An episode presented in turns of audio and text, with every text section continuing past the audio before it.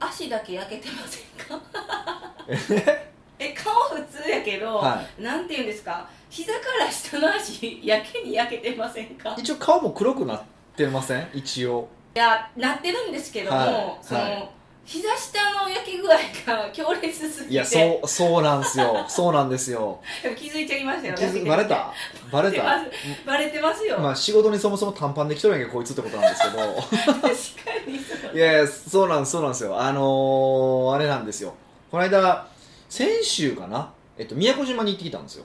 いいなぁそればっかりやな。えだって宮古島ってね、はい。あの世界でも海が綺麗ってすごい有名なんですよ。もう世界一は言ったらあかんけどでも世界のなんか世界なんとかなんかベスト3みたいなやつに入ったとかって言ってた。そうでしょ？でもそこのそこの砂浜は行ったけどそうでもなくて。えー絶対ヒデさんの目がおかしいいやいやほんで他のとこがあってあの地元の人に聞いた他のとこがあってそっちの方がめっちゃ綺麗。ああやっぱジモッティの方が。うんもうそっちの方はやっぱ有名すぎてみんな人が来るから、まあ、人も多いし雰囲気あんまないんですよ。えう海もえなんていうんですか？汚れてまあ綺麗汚いとかじゃなくて人がいてるから雰囲気はないって感じだけど、まあ、綺麗あー。海自体は綺麗だと思うんですけどね。透明度もありますよね。透明度はすごい。透明度すごくて、すごい。うん。はい。で満潮干潮があってその干潮になるとこう砂浜が広がってすごいいいとこがありましたよ、まあ、どことは絶対言わないですけどね。なんでですか？地元の人から聞いた海ですよね。あそうそうそうそう。え言ってくださいよ。言った言ったとてやし説明できへんし俺。よくよく考えたら。なんとかビーチとかそんな名称がないんですかあじゃなさそうなんですよ。なさそうなんですよ。ここをなんか右に10分行けばあるよ的なそんな説明やったんですか？ああそうそうそう。まあそんなかそんな感じで。こっからこう行ったらって感じだったからあんまあれなんですけど。えでも待ってください、はい。ヒデさんって、はい。そんな社交的でしたっけ？なんで？えなんか地元の人とかと喋りますか？いやそれ店の人とかだと喋りますよ。あそっか店か。いや そうそうあそっかそうなんですね。いやもう道端でそれを聞いたって勝手に今イメージしたから。あナンパしてとかってこと？なまでいかんけどあのすいませんみたいな感じで声かけるのが想像できいやなくて。僕もう下手なんでほんまそういう ナンパとかそういうことで用しないんで。えナンパはできそうやけど。なんちゃそう逆やろ普通。えじゃあお店の人に聞いたんですか？あそうそうそうそうそうそうなんか、まあ、ホテルの人ですね。ホテルの人と喋ってて、あまあ、今回合宿で行ったんですよ。あまた計計画合宿で行ったんですよ。なんかやったら今の話でその宮古島行っただけの話したらなんかこの間もなんかどっか行ってるしとかで俺むちゃらがどっかアホみたいな遊び行ってるみたいに見え聞こえるんですけど。もうそうやそこはねやっぱこう仕事してるぜ的な雰囲気は見せずあのいつめっちゃ遊んでるみたいな。そのパターンで。いやまあでも仕事してたんです。結構仕事してて。でそれで行ったんですよ。だからまあ割とずっとおっさん一人で仕事してることが多くて。でその時にそうプールとかでするじゃないですか仕事。ええー、ちょっとなんかすごいできる人というかでいやいやでもあんなとここで仕事するやつほんまできへんやつだと思うねんけどね。でも雰囲気変えたいからはい。まあするじゃないですか。特にそのなんかパソコンとか触るの嫌なんですけどメモとかだったらいいから雰囲気も悪くなれへんしと思って。えー、で一応まあもちろんあのあれねあの日焼け止めはい。もしていったしたんですよ。えしたのに？で顔。でもねいや顔とね、はい。ちゃんと耳とかはちゃんとしたんですよ。え耳もするんですか？耳しします。えー、あ化粧水今耳塗ってます？え塗らないですダメですよ。耳塗らないと。えあの耳によく言われるの水が入る？よく言われるのはそう首から老けるって言うじゃないですか、はい。だから首もちゃんと化粧水塗りましょうって結構教えてくれるでしょ、は耳も大事なんですよ。い耳も？耳も結構。まあ女性はあんま耳出すことない。まあ髪型によるけど出さないけど僕とか耳出るじゃないですか。それツーブロックやもん、ツーブロック関係なくまあまあ基本耳とデコを出した方がいいっていうのは基本やから、はい。出すじゃないですか、うん。やっぱこことかもカサカサなりやすいんで結構化粧水ちゃんと耳まで塗るんですよ。え？でで塗るときにちゃんとあの耳をこう引っ張る上下に、えっと、よ横と上下にこう引っ張るっていうのをやる。やるとリンパも流れていいらしいんですよ、誰？性別何？って。えー美容家の北岡秀子です。ビデオそうなんですよ。でそれでやっててでまあなのでそのねやっぱ日焼け止めもちゃんと耳に塗ってたんですよ、まあ、耳と背中背中、まあ、背中って上ぐらいですか肩の辺ですよね、はよく焼けるじゃないですか。その辺は塗ってたんですよ。うん。でもまあ短パンじゃないですか。そうです向こうねにいる時って。海パンやしプー海ルの海パンじゃないですか。で一応パラソルあるところでやってたんですけどやっぱバッて跳ね跳ね返りっていうんですかあれ地面からの。あってあの夕方になったら橋焼けてるやんと。まあもう夕方でやくてあんま気づいてなくてお風呂入ったらいたって思って。え痛かったんですか？そうなんですよ。おでなしたけよみたいな焼けとるやんけみたいな。まあそんな感じだったんですよね。そもそも男性は、はい。あの足たあのなんかリゾートとか行った時に、はい。足塗るんですか？こうなんていうんですか？こうすいや僕は乗らなかったんですけどねど、まあ、僕そんなにそのリゾート行かないじゃないですか。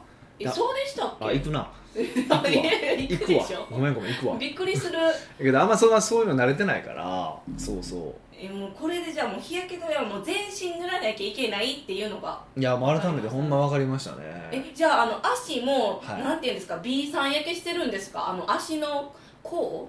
甲っていうんですか？ここあでもほらその時は座ってやってるから B さん焼けはあんましないですよね。あー B さん脱いでる脱いでるじゃないですか。ああじゃあいい感じに全体的にいい感じなんで膝上なんでね微妙なんですよね。膝上すぐぐらいなんですよ。ってことはもっとみじちょっともうちょっと短い短パンで今流行ってるんでうん。それ履くとツーカラーや。そうそう。バイカラー。ツバイカラーになってちょっとダサいなと思ってて。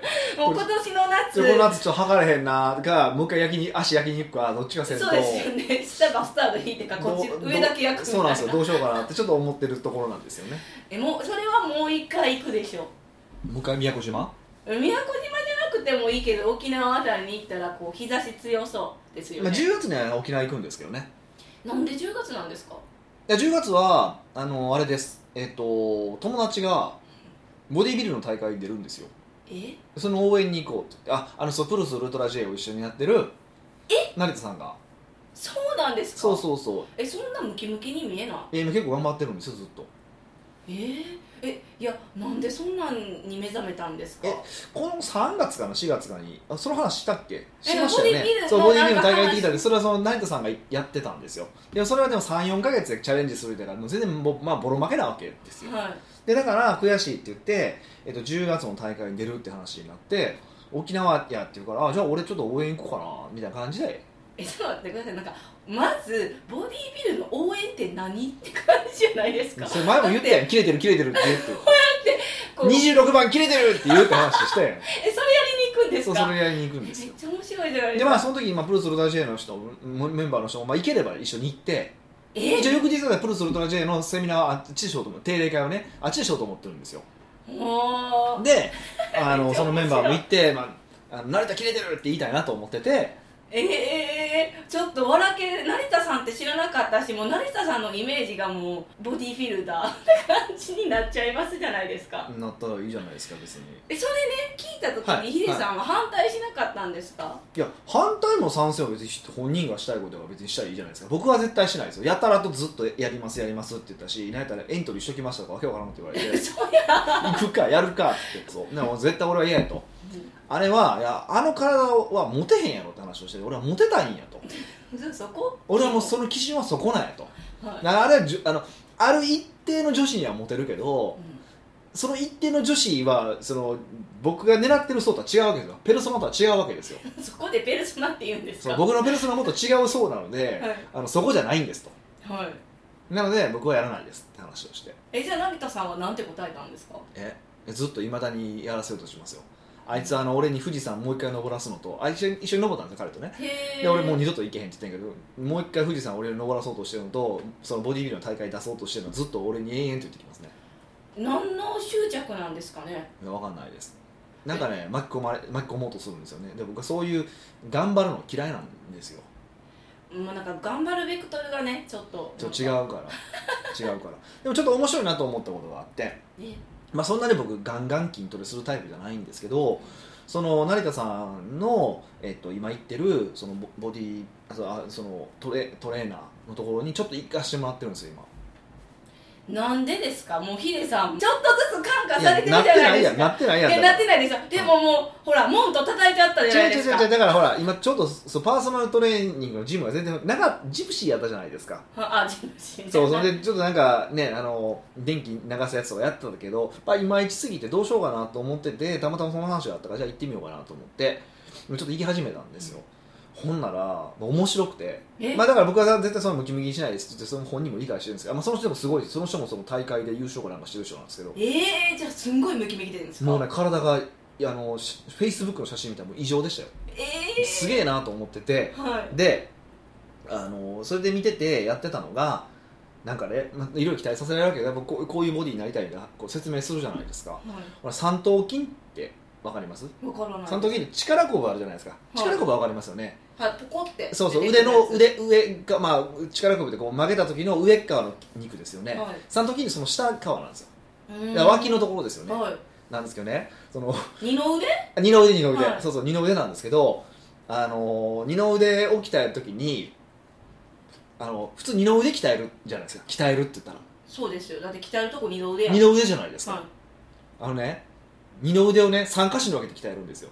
肘寄りの二の腕と、はい。真ん中の二の腕と脇寄りの二の腕って言って何？そんな3箇所に分けて分解せんといてよ。そう分解して筋肉鍛えるみたいなことをやるんですよ。えでそうすることでよりデザインできるみたいな感じのことを言っててマニアックすぎてすごいなと思って。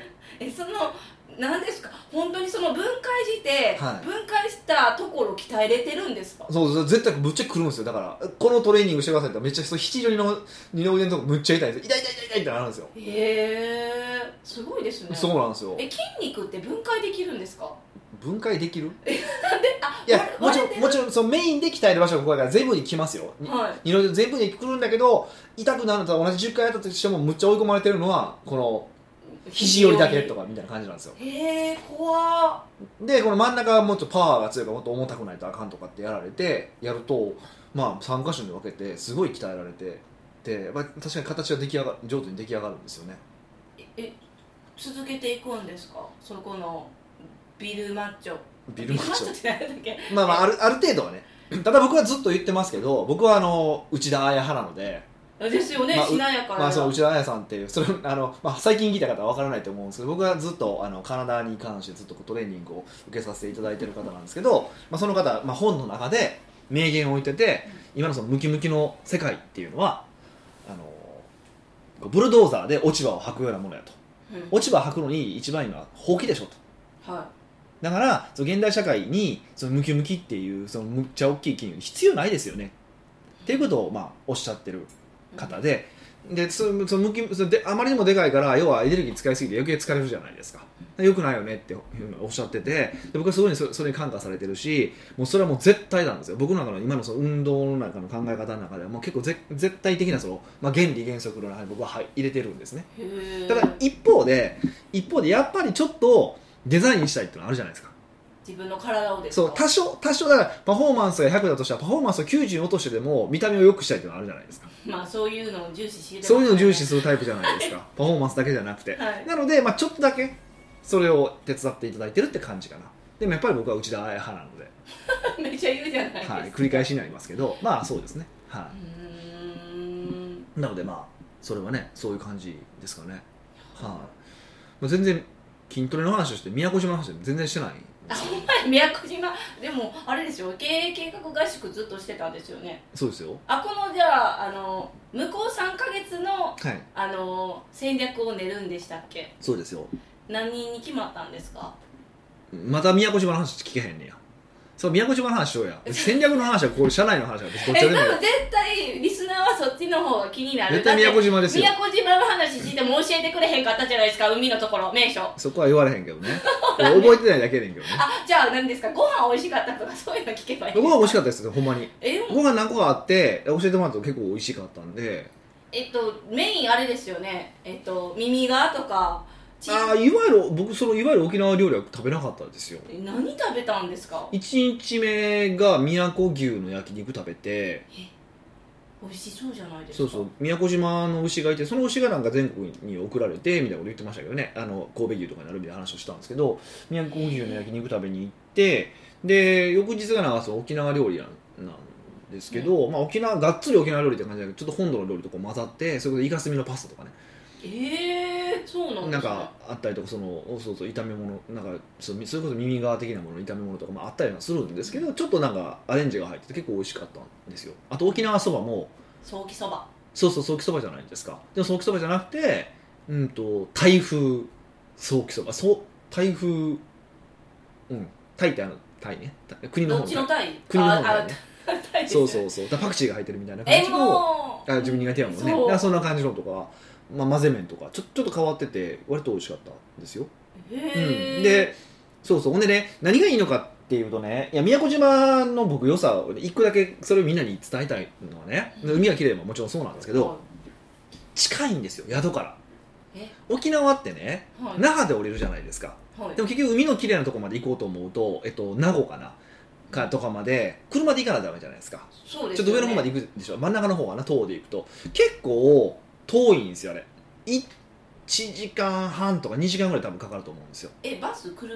もう車で車で。ええバスで行くと特に遠いですね。いろんなとこ回るから。で,、レンタカーとか借りてもまあ1時間半とかかかるんですよ。運転するの面倒くさいじゃないですか、うん着いたのにせっかく。そうなんです。よ宮古島は、えっと、羽田から1本で行けるんですよ。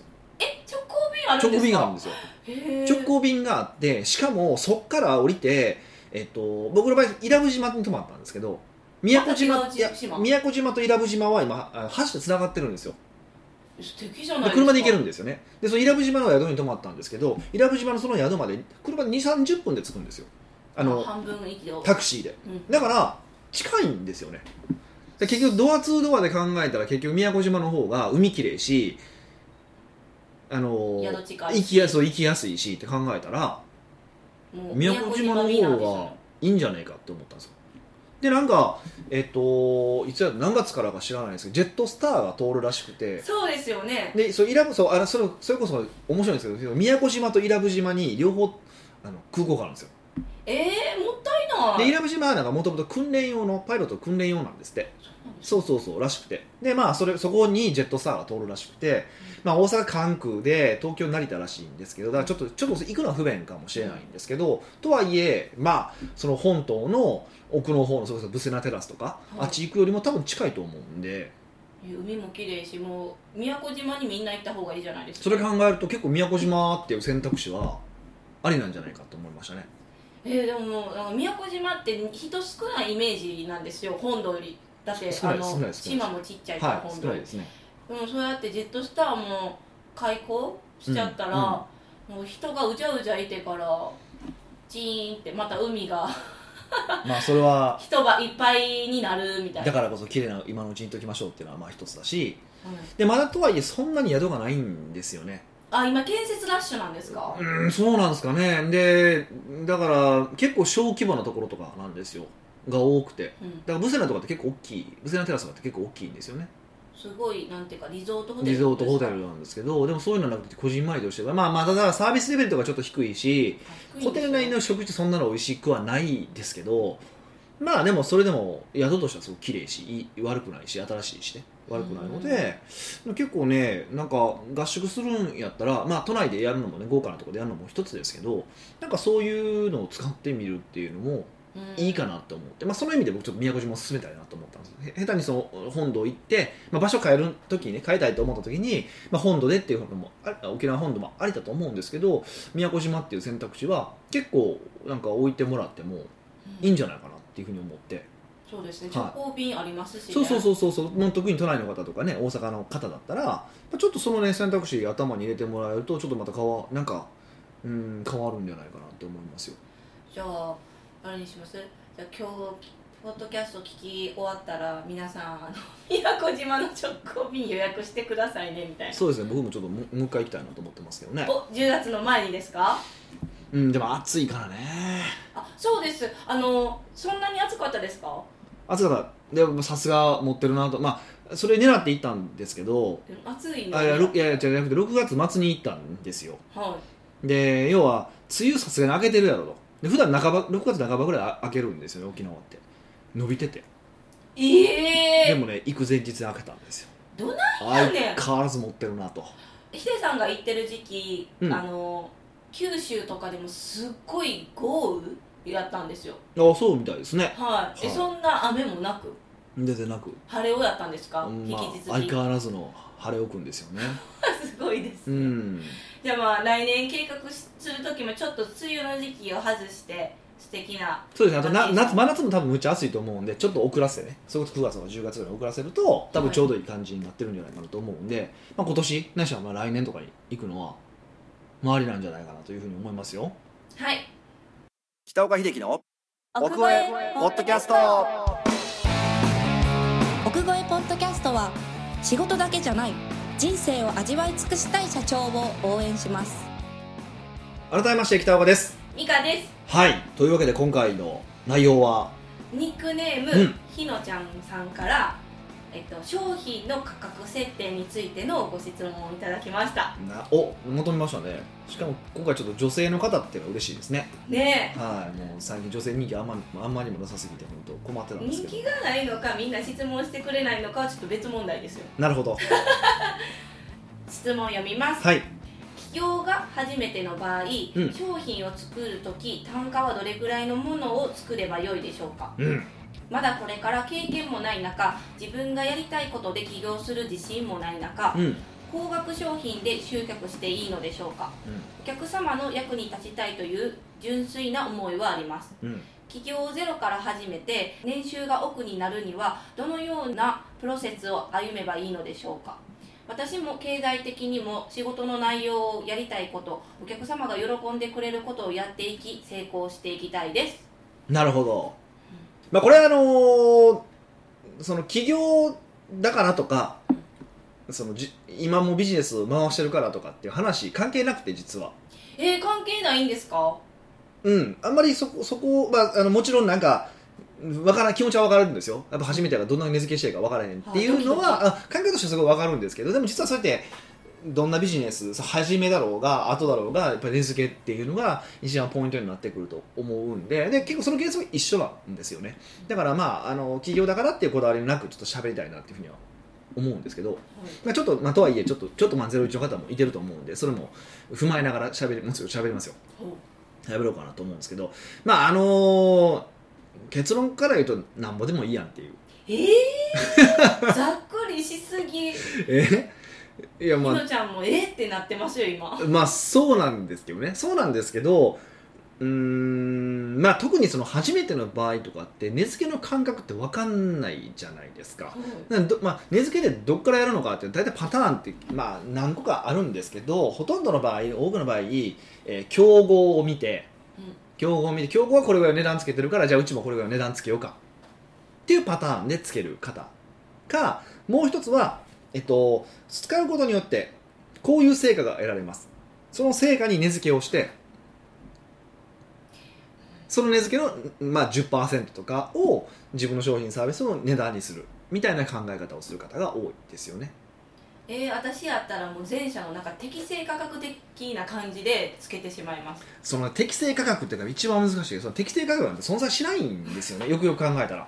えでもその競合他社とかが、はい。その A っていう商品類似商品あるじゃないですか、はいはいはい。の相場が同じぐらいを適正価格と思ってます。じゃあ例えば、はい。例えばね革のバッグの適正価格っていくらですか？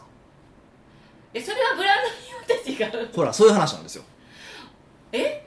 あブランドによって違う。ブランドが人かその人かってことですか？ビなつまりつまり例えばうん革のバッグどこで売ってるの、まあ、例えばユニクロで革のバッグ売ってるかちょっと知らないですけどああいうところで買う、まあ、バッグとか、まあ、普通の、まあ、セレクトショップで買売ってるバッグでまあ3万円とか5万円じゃないですかはいでも同じようなバッグが例えばルイ・ヴィトンとか行ったら20万円とかで売ってるわけででしょ多分、はいちょっとルイ・ヴィトン買ったことないか分かんないですけどエルメスだともっと値段がするわけじゃないですか、でじゃあその革の品質が全然違うのかって言ったらそんなに違わないんですよねもちろん手作りだとかそうじゃないとか、まあ、いろいろあるあるとはいえで原価でどんだけ違うねんって言ったらその例えば5倍の値段の差があるから原価も5倍なのかそんなことはないんですよ。っていうことでいくと実は値段って合ってないようなもんなんですよね。はい。ここが一番重要なことでだから、うん、結局その価格って何と比べられるかによって変わってくるってことなんですよ。何と比べられるか？つまりうんエルメスのバッグ。ってその高級なバッグの中に入れられてるわけでしょ？うん。でもそのセレクトショップで売ってるようなバッグは高級バッグには入らないわけじゃないですか。うんだから高級バッグじゃない価格なんですよ。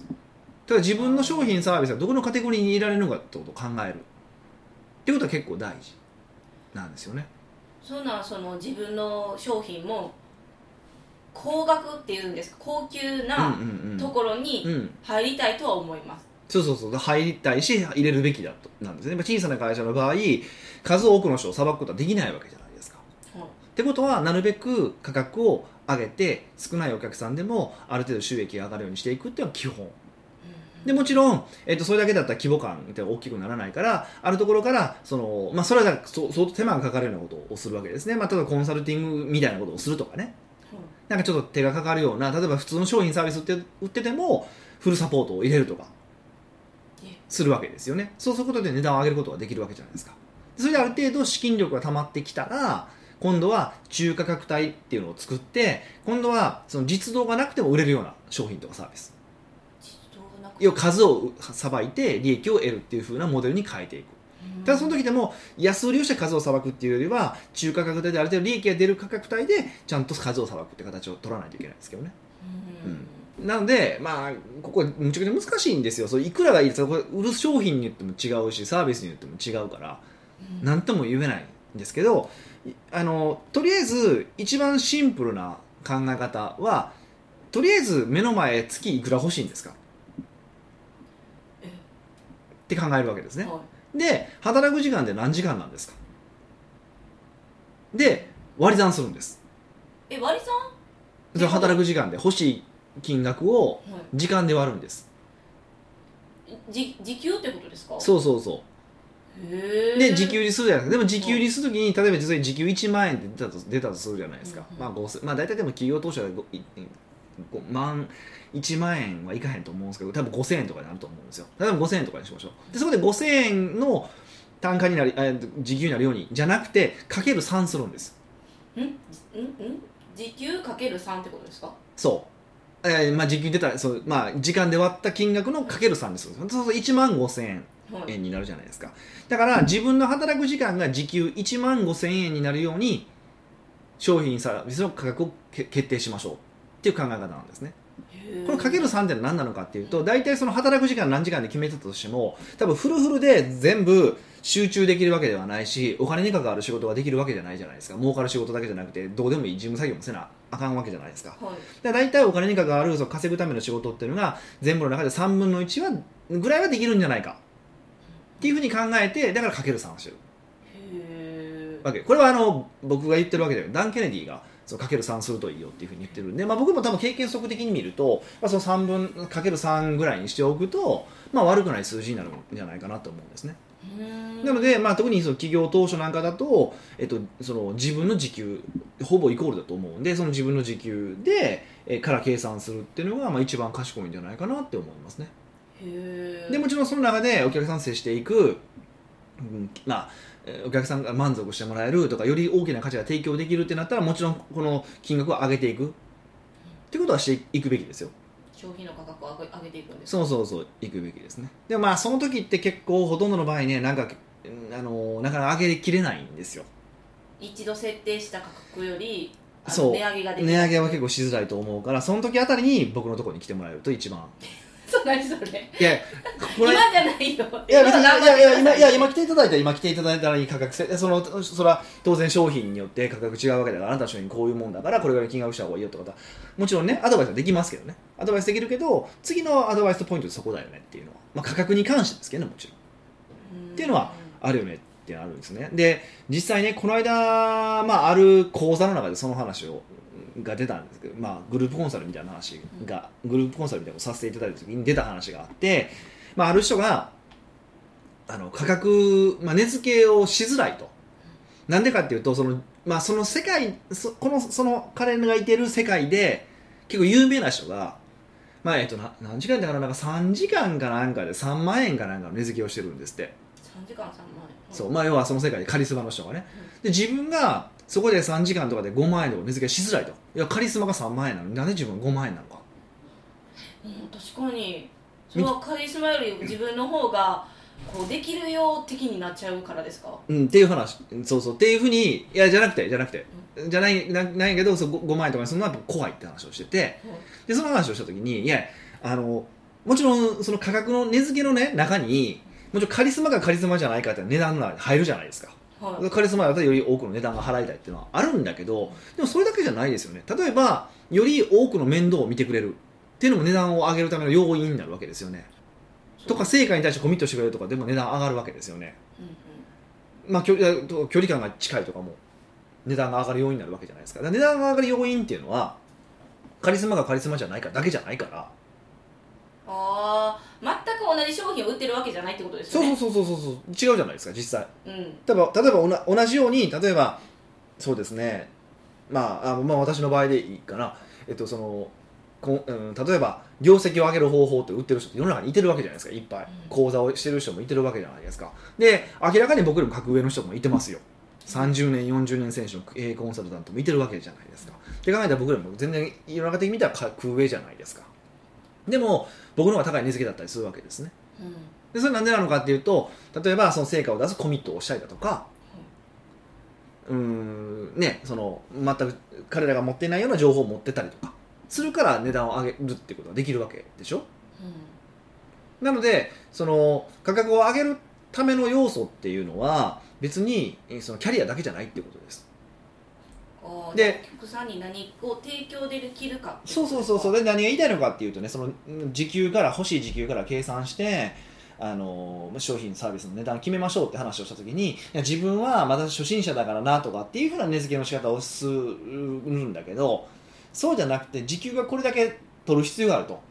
で金額これぐらい設定しないとあかんなと。ってなったらそのために何を提供できるのかって考えて積み上げた方がいいですよってことですああ絶対もう最初から初心者やからからっていうので入っちゃいます。そうそうですよね。そうですよね。でその癖が入っていくと何かっていうとビジネスをある程度してからもう値上げがでやっぱやりづらいんですよ。えその時は初心者じゃないのに？なくても。だからこれはみんなだからその値上げの話でずーっとやっぱつきまとうんですよね。でその時はで話聞いたらいやもっと上げれるはずのサービスはしてるはずだけどやっぱ値上げできないとかっていうメンタルブロックになってたりとかするんですよ。で逆でこの価格をもらうために何をすればいいのかっていうふうに考えるともっとやれることが増えるしうまくいくってことなんですよね。うまくいきやすくなるってことですね。うん。じゃあもうもう高額な価格に設定したとしても自分がなんでこんなにこんな例えば50万やったら50万の価値があるのかっていうのを理由を説明したらであ説明できるんやったら高額でもいいよってことですそうそうそうそう。結局何が大事なのかっていうと払う金額お客さんから見てね払う金額よりも得られる価値が大きいってなれば払うわけじゃないですか。うんそうですね。例えば例えば僕に1億円払ってくださいと。え？その代わり来週に10億円にして返します絶対払う。払いますよね。すぐ払います。そうですよね。例えばじゃあ僕に10万円払っあ、まあ、1万円払ってくださいと、はい。なら来週に1万100円にして返します。まあ払うけどちょっと嫌だな。払うんかい。あかんのでもそう,、まあ、でもそういうことじゃないですかリターンが大きければいくら高額でも払うわけでしょ？はい。っていうことなんでもちろんそうなると今度1億円を10億円にできるって根拠をちゃんと喋らないといけないとかそれを信じてもらわないといけないとかハードルはあるけどまずこういうものを提供したらこの金額にできるな。で次はそれを信じてもらうにはどうすればいいんだろうか。っていうのに逆算していけば金額は別にいくらでもいいってことなんですよ。初心者とかそうじゃないとか関係ないんですよね、うん。はなんか結論その強気でいけばいいって思いました。い、あ本当はそうですよ。えあのまさにそうで。割と強気にいって売れるってこと結構多くて。あるコンサルタントの人が言ってて初めずっと5万円ぐらいだったんですよ。単価。単価5万円ぐらいで。うーんとねじゃあら次提案する時30万円にしてって言ったんですよ。え？その人の場合も根拠もなくね。30万円でもいいから30万円にしてって言ったんですよ。ずっと5万で5万でやってたのに。で決まったんですよねえ決まったんですか？決まるんですよ。決まったんかい？うそういうもんなんですよほとんどの場合。ー。んじゃあもう次の単価を上げるそのマインドブロックも軽減するためにも高額しょ高額設定してみなさいっていや感じですか？本当はそうですよ。ね金額下げるのは簡単じゃないですか、うん。特に。うん。だから上げてあ高いのやって下げていけばいいんですよ。うーん。まあだいぶ勇気いりますけど強気でまだ何もやったことないからこそ強気でうん、設定してみてうん、チャレンジしてみたらなって。そうですね。ははい。奥越えポッドキャストではビジネスの質問から個人的な質問まで幅広い質問をお待ちしております。質問フォームは奥越えウェブサイトにあるポッドキャストの記事の最後にありますのでぜひそちらよりご質問してくださいい、はい、というわけでまた来週お会いしましょう